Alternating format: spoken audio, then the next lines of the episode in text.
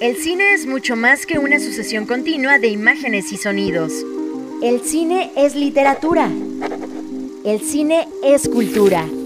El cine es un reflejo de nosotros mismos. Vívelo a través de la radio en Resonancia Fílmica.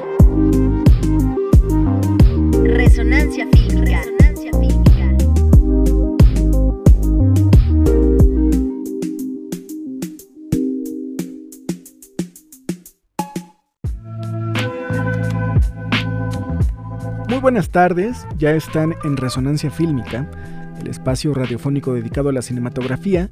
Espero que se encuentren muy bien en esta tarde de viernes. En la producción nos acompaña Nancy Vite y en los controles técnicos Israel Gómez y Santiago Castillo, quienes hacen posible este espacio.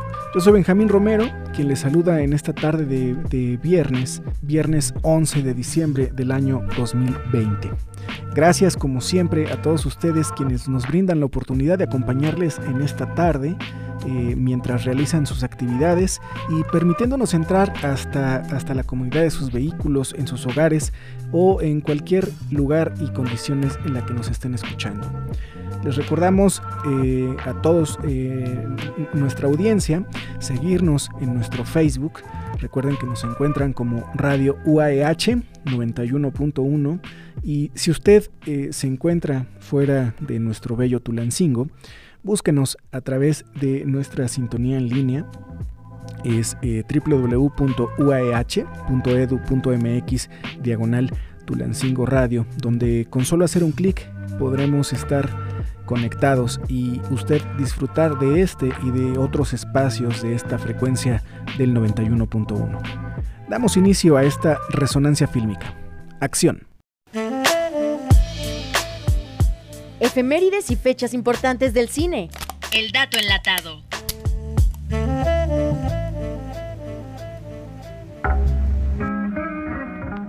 Un día como hoy, pero del año de 1905, nace el actor estadounidense de origen mexicano, Gilbert Roland, quien comenzó su carrera a muy temprana edad en el cine mudo, apareciendo como extra de hecho, en su segunda película, de Midshipman de 1925, trabajó como doble de otro famoso actor mexicano, el ya entonces renombrado Ramón Novarro.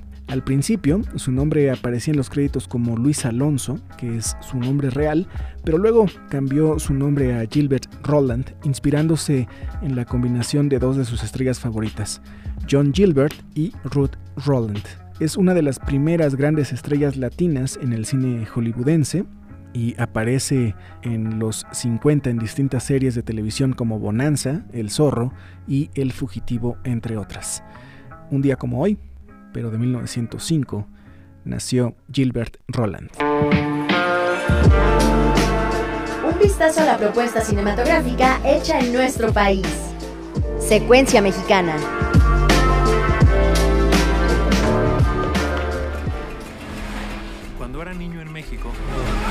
Mi padre era mi mejor amigo. Yo voy a volver en un 2x3. Y el día que nos dejó, una parte de mí se fue con él. Y el día de hoy quiero recomendarles la película Medios Hermanos de Luke Griffield. Y es que esta película trata desde parientes desconocidos hasta relaciones complicadas con sus padres eh, es protagonizada por los actores Luis Gerardo Méndez y Conor del Río, que al igual que el director Luke Griffield, pudieron conectarse profundamente a nivel personal con el lado emotivo de la comedia. En el filme, que se estrenará el próximo 30 de diciembre, dos medios hermanos completamente diferentes se unen en un viaje por carretera acompañados por una cabra en busca de pistas sobre su padre recientemente fallecido. Renato, estelarizado por Luis Gerardo Méndez, es el hermano mayor. Es un exitoso empresario mexicano que está a punto de casarse cuando se entera de la existencia de su medio hermano, Asher, protagonizado por Del Río. Un estadounidense millennial, despreocupado, que nunca ha tenido un trabajo fijo y que se dedica a publicar fotos de su desayuno en Instagram. La historia de la familia se ve marcada por 1994, cuando el padre de Renato, interpretado por el actor colombiano Juan Pablo Espinosa, deja México debido a la crisis económica que cambió al país en ese año. Renato no vuelve a verlo hasta que su padre está a punto de morir. La cinta se filmó el pasado verano del 2019, principalmente en Albuquerque, Nuevo México, y de manera remota en San Miguel de Allende, Guanajuato, con el director siguiendo a la unidad a través de Skype. Era un experimento totalmente nuevo para él, que pocos se imaginaban que en este 2020 sería la, forma cotidiana de trabajo. El director, quien también eh, fue director de No me quites a mi novio y La chica de al lado, dijo que lo que le atrajo de Medios Hermanos fue la oportunidad de presentar dos tonos diferentes de una misma película. Una comedia entre la pareja dispareja de hermanos y el drama sobre su padre inmigrante mexicano. Así es que estemos muy al pendientes. Recuerden la fecha, el próximo 30 de diciembre, tendrá estreno en salas comerciales esta película, Medios Hermanos. El cine y la radio en un mismo espacio. Resonancia fílmica.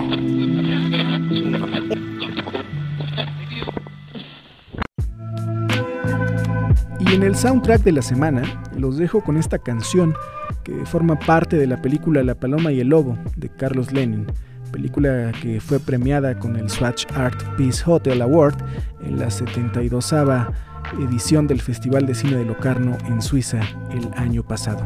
Esto es Loco Cumbión de Chiquis RA y Santa Fe Clan.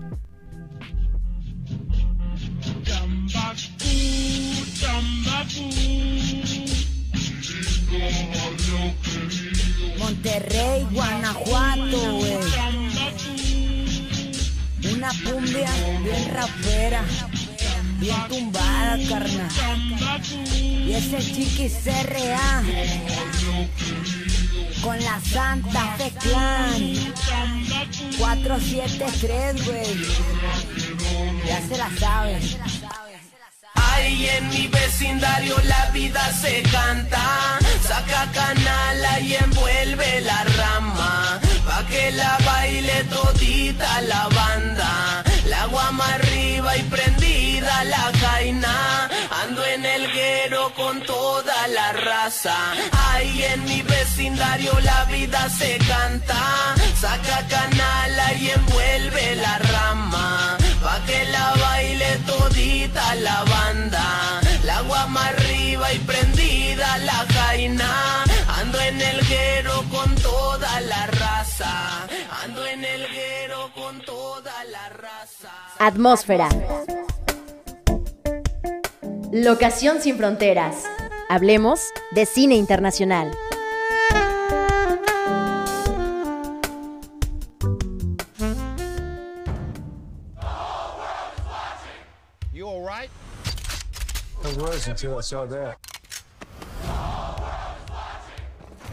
En nuestra recomendación internacional, el día de hoy quiero hablarles de El juicio de los siete de Chicago.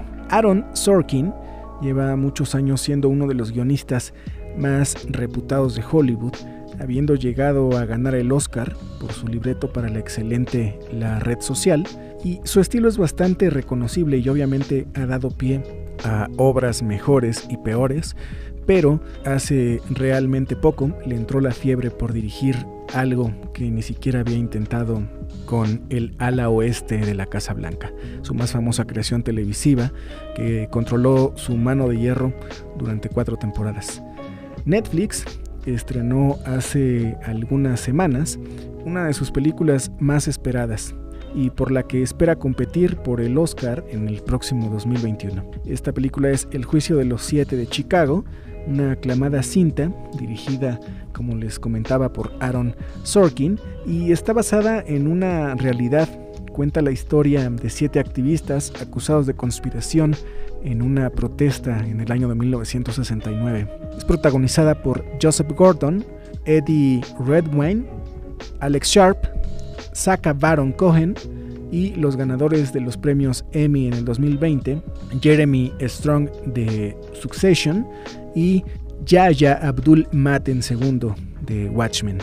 El juicio de los siete de Chicago cuenta la historia real del violento enfrentamiento entre la policía y la Guardia Nacional que derivó en el juicio de los Chicago 8, que posteriormente pasó a llamarse el juicio de los Chicago 7, ya que Bobby Sell, el octavo acusado, finalmente tuvo un juicio por separado. La película cuenta la historia de una protesta que debía ser pacífica en la Convención Nacional Demócrata de 1968, pero que sin embargo la misma se convirtió en un violento enfrentamiento con la policía, dejando como resultado un juicio por conspiración y disturbios en contra de sus organizadores, Abby Hoffman, Jerry Rubin, Tom Wayden, David Dellinger, Rennie Davis, John Freins y Lee Weiner. Esta película se vuelve relevante y casi imprescindible toda vez que en un año como este 2020 son muchos los paralelismos que se pueden trazar entre el momento de la historia descrito en la película y el que se vive ahora mismo en Estados Unidos. Quiero que vuelvan las buenas maneras, la América en la que me crié, dice el fiscal general de los Estados Unidos del gobierno de Nixon, John Michael, al empezar esta película, The Trial of the Chicago Seven. Y al oírlo, no pude dejar de sentir que lamentablemente tampoco han cambiado tanto las cosas desde 1969. Así es que esta es una de las imperdibles para este fin de año, para este 2020, el juicio de los siete de Chicago, que se encuentra ya disponible a través de Netflix. El cine en voz de sus creadores. Cine Ediciones.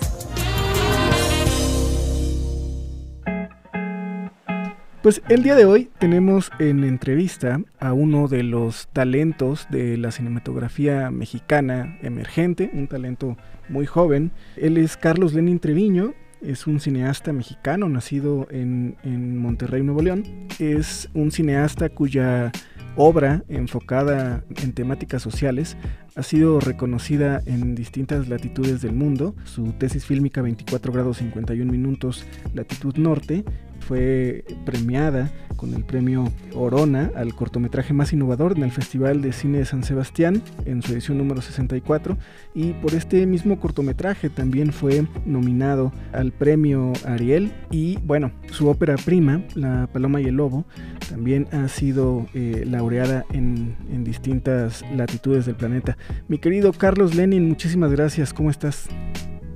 Muy bien, Benjamín, gracias por invitarme. Todo, todo bien, saludos desde, desde acá, desde Monterrey.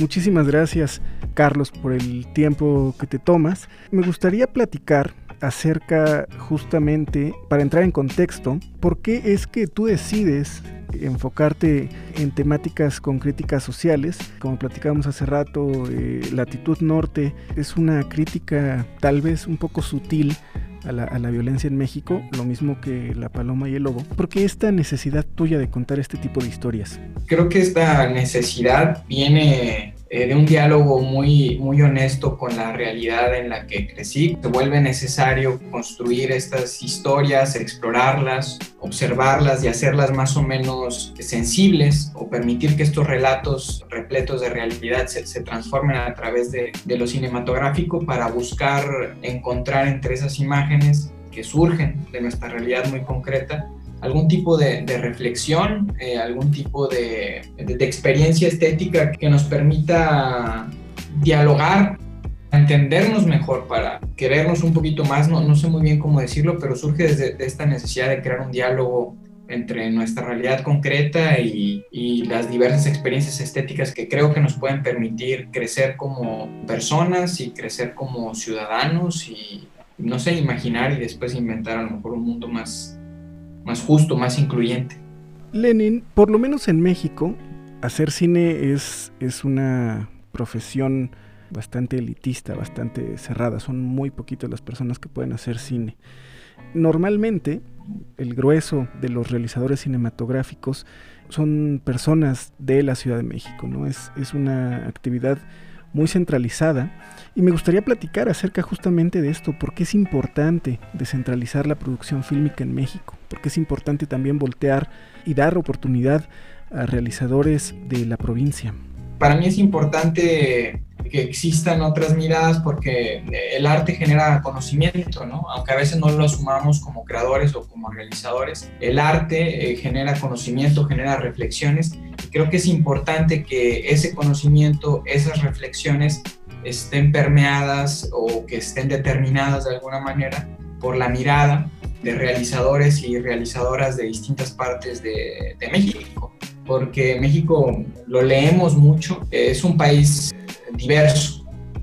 Yo creo que al día de hoy eh, nos hemos perdido cinematográficamente hablando de un montón de imágenes posibles, porque esta diversidad se ha concretado a la cinematografía que se genera en la Ciudad de México, justamente a través de la mirada de cineastas muy talentosos, muy destacados, muy, muy bien intencionados, que voltean justamente a, mirar hacia la otredad, ¿no? que voltean a ver hacia la, la, vastedad del territorio mexicano y de las humanidades mexicanas. Yo creo que eso está bien, digamos, ¿no? Pero creo que es momento de que empecemos a entender también que la descentralización tiene que ver con que surjan mujeres directoras, personas directoras y directores en distintas latitudes de, de, nuestro país, desde su realidad y que desde su realidad cuenten sus historias, compartan su forma de pasar el tiempo, de entender un sábado a las 4 de la tarde, por decir algo, de entender el romance, cómo viven su, su cotidianidad. Yo creo que toda esa experiencia humana nos es muy necesaria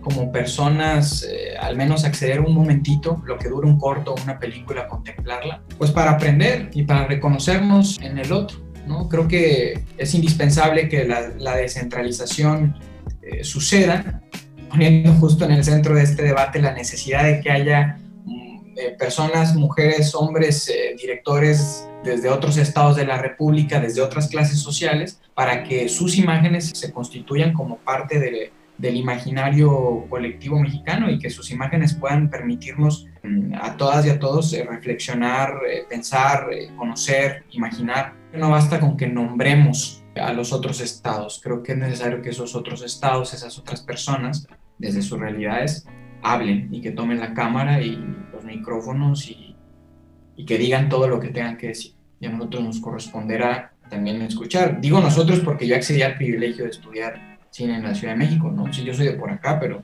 pero igual, o sea, justo ahora que he regresado a partir de la, de la experiencia de filmar mi primera película, La Paloma y el Lobo, he entendido con mayor eh, claridad la, eh, la, disparidad que existe entre escenarios posibles de, de, de filmación o de rodaje. Ahora, La Paloma y el Lobo, tu ópera prima, fue premiada con el Swatch Art Peace Hotel Award en la 72 edición del Festival de Cine de Locarno en Suiza, uno de los festivales de, de, cine de autor más importantes del mundo. Y ya estás preparando tu segunda película. ¿Cuáles son las complicaciones a las que te has enfrentado por producir desde, desde el interior de la República, desde Nuevo León en este caso? Pues eh, no sé, hablando de la paloma y el lobo, pues tuve el respaldo de mis compañeros y de mis compañeras de la escuela. Fueron realmente pocas las discusiones que tuvimos, pero en algún momento, no sé, o sea, por decir algún punto, alguno de los temas en específico que surgieron tenía que ver con qué tan necesario era que esta historia sucediese, por ejemplo, en Monterrey, en escenarios de Monterrey y de Linares. Y la discusión era, bueno, es que ese tipo de industria, ese tipo de espacios también lo puedes encontrar acá en la Ciudad de México. Y es una sugerencia de producción muy puntual y muy necesaria, ¿no? o sea, no la estoy descartando, desacreditando. Pero para mí, por ejemplo, fue un poco difícil eh, tratar de convencer a la gente de la necesidad de que estos escenarios con sus personalidades específicas existiesen en la pantalla. Si bien nuestra película no era un muestrario de postales de lo que es la ciudad, si bien nuestra película iba a suceder más entre, entre las texturas de espacios abandonados interiores, casas, eh, etcétera, para mí era muy importante que entendieran que una pared una industria abandonada, un pedacito de calle específico, están permeados por la identidad del pueblo, de la identidad de, la gente que habita este lugar. Y a mí me interesaba construir un discurso cinematográfico en el que estos espacios existiesen con esta identidad específica, digamos, ¿no? Y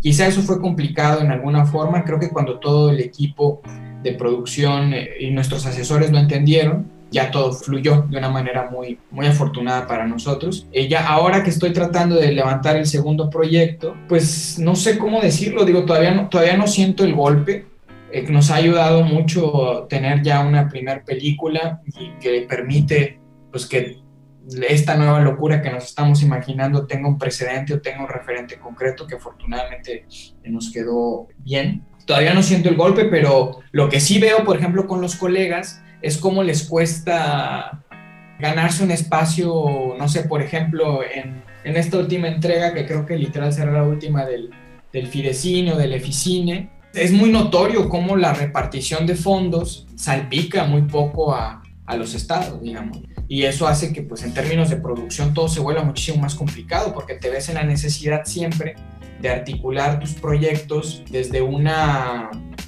escasez presupuestal, por decirlo de alguna manera. Y uno podría responder como director fácilmente a eso y decir, bueno, pues escribe distinto, ¿no? Piensa distinto y, ok, imagina otra historia, tu puesta en cámara, tu puesta en escena, traza de una manera más creativa, es inventivo, juega. Yo a todo eso le digo sí, pero el problema con acceder a, presupuestos cada vez menores y cada vez menores o siempre menores en, relación con los presupuestos que reciben proyectos de la Ciudad de México, eh, lo que sucede es que condicionas el flujo de la película, es decir, condicionas procesos que cuestan lo que cuestan, nos guste o no nos guste, o sea, condicionas la postproducción, condicionas las posibilidades de distribuir tu película, de terminarla bien, en términos justamente de postproducción, y a lo que me refiero con terminarla bien es un buen DSP que se vea y se escuche como se tiene que ver y se tiene que, escuchar, digamos.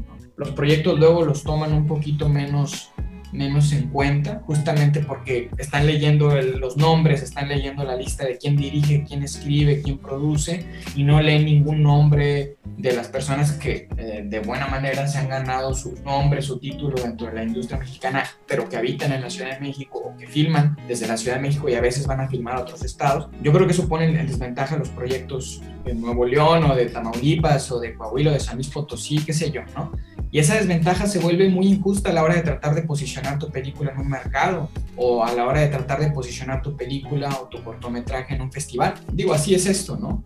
No está bien y creo que ese es uno de los grandes conflictos a los que nos estamos enfrentando y que estoy muy gustoso de ver como un montón de compañeras y compañeros de, la República, de la vastedad de la República Mexicana, se están organizando para que su voz sea escuchada ¿no? en estos eh, foros que están existiendo de organización y reorganización de la cinematografía nacional, con esta lucha absolutamente necesaria de la descentralización. Pero bueno, hablando de complicaciones, yo diría que esa es una a la que se enfrentan todas las cineastas y todos los cineastas que, que, están tratando, ya no digamos hacer una película, sino de hacer un cortometraje. O sea, los fondos para los cortometrajes es muy claro cómo se quedan eh, entre ciertas ciudades eh, en el centro y entre ciertas escuelas y pues hace falta que esos espacios, que esos apoyos también se aperturen un poquito más. Lenin, yo creo que esta reflexión que nos compartes le vendrá muy bien a toda nuestra audiencia en el estado de Hidalgo, un estado que pese a la cercanía que tiene con la Ciudad de México, tiene una, una producción fílmica bastante, bastante limitada. Y bueno, un poquito ya para cerrar, el siguiente año será el estreno comercial de La Paloma y el Lobo. ¿Tienes ya un poco más de información para que nuestra audiencia sepa cuándo podrá ver esta película?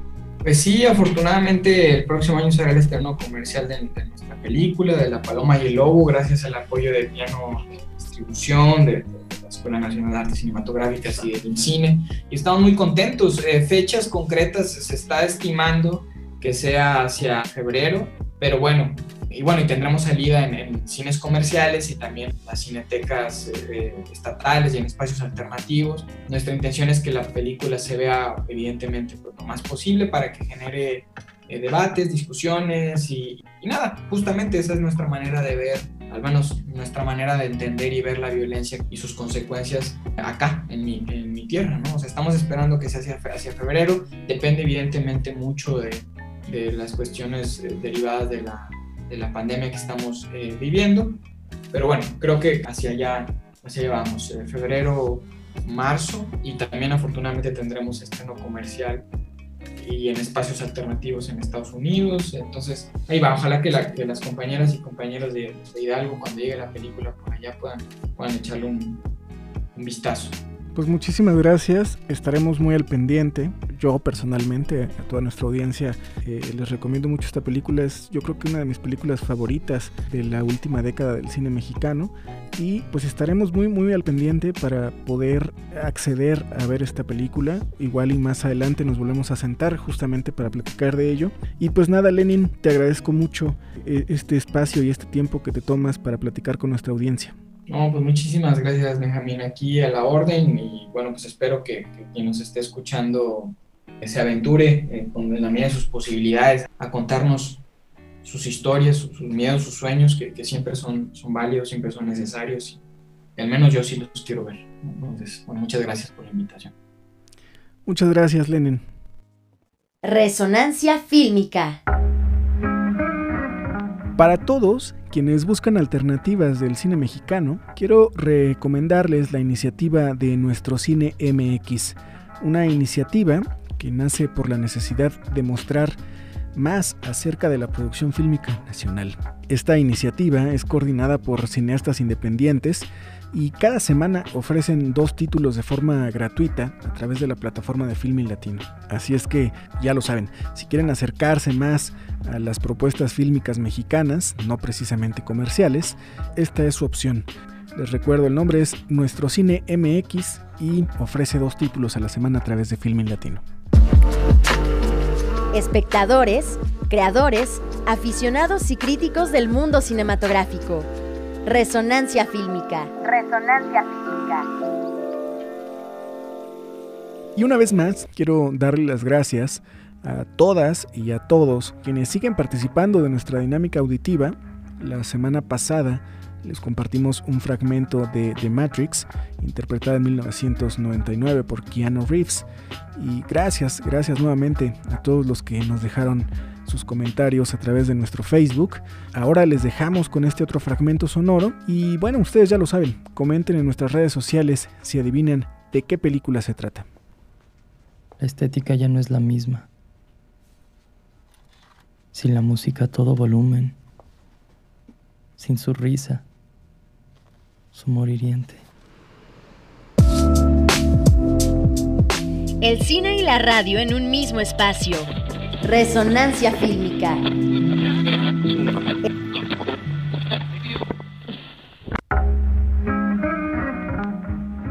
Y por esta ocasión, esta emisión llega a su fin. Quiero agradecerles a todos ustedes quienes se mantienen en la frecuencia del 91.1 compartiendo con nosotros este espacio radiofónico dedicado a la cinematografía. En la producción nos acompaña Nancy Vite y en los controles técnicos Israel Gómez y Santiago Castillo. Al micrófono Benjamín Romero y recuerden que la próxima semana usted y yo tenemos una cita como todos los viernes en punto de las 6.30 de la tarde en una emisión más de Resonancia Fílmica. Mientras esto sucede, ustedes ya lo saben, vean mucho cine.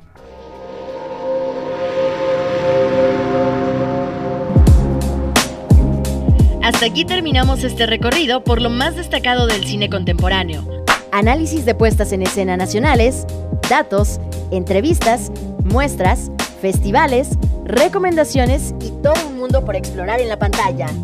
Resonancia fílmica.